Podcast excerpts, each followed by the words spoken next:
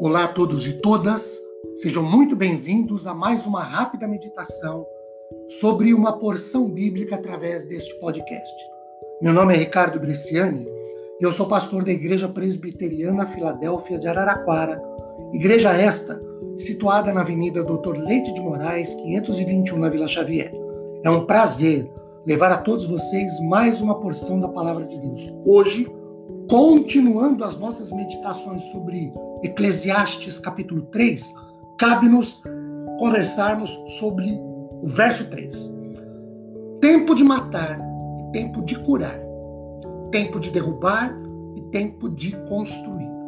Diferentemente do verso 1, em que as palavras nascer, plantar, vêm antes das ações negativas, matar e arrancar, neste verso de número 3, a ordem negativa e positiva se invertem.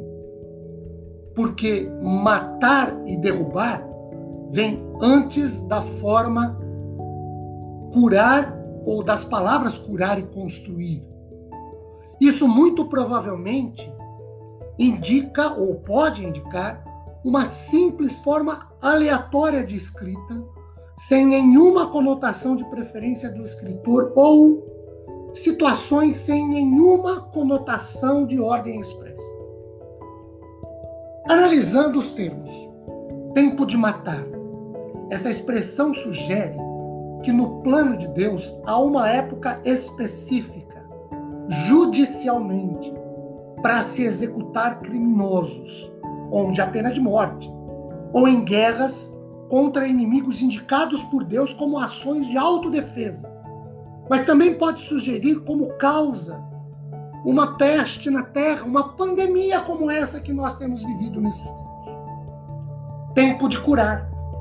Essa cura pode ser física, uma enfermidade, ou ferimento, ou acidente, por exemplo, ou espiritual, a libertação das garras do pecado, ou ainda uma cura sobrenatural através de um milagre.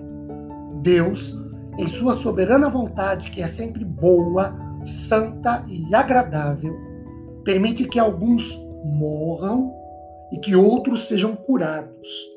Isso não significa que devamos recusar cuidados médicos, pois Deus pode usar os meios humanos e também os milagres para realizar seus propósitos.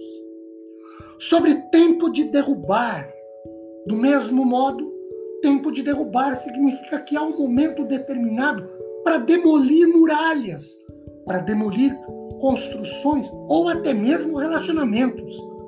Ainda figuradamente, pode se referir ao fim de ciclos de nações, de impérios, de culturas e inclusive de situações financeiras. Tempo de construir pode dizer respeito à edificação de casas, de cidades com as suas reformas ou mesmo a construção de novas.